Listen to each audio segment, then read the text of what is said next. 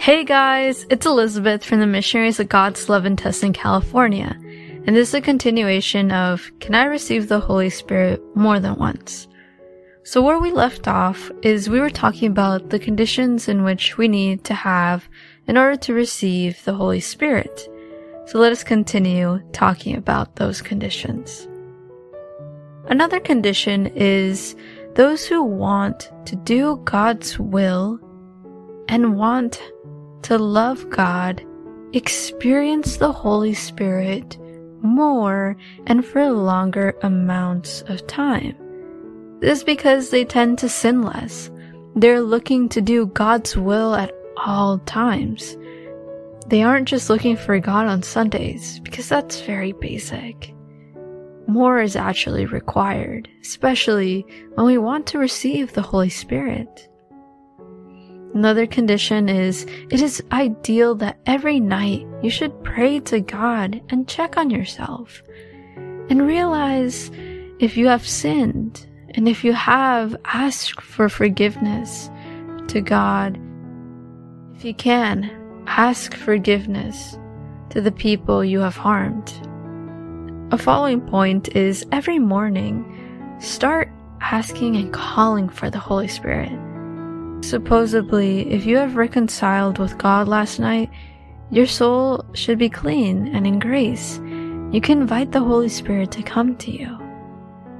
And lastly, those who live with the Holy Spirit frequently tend to have the following fruits, which are love, joy, peace, patience, amability, goodness, humility, loyalty, and self control.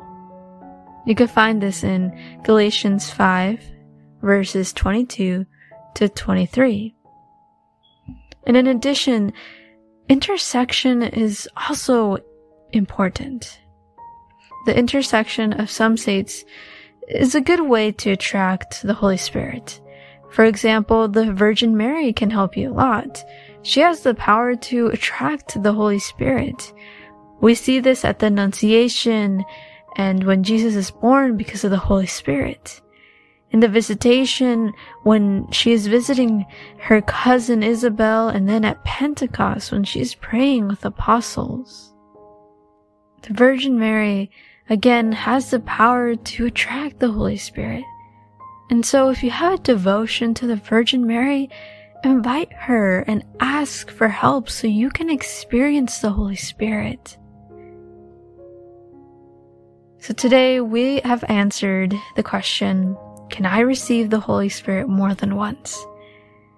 And the answer is yes, of course. But again, it all depends on you. You need to put in the necessary work and things in order so you can have and experience the Holy Spirit. And do not try to remove it. Avoid having bad conversations, people, or things that cause you to sin. So continue talking to God. And if you like this message, please support us by following us and sharing this message to others. Tell God, Speak to me, O Lord, for your servant is listening.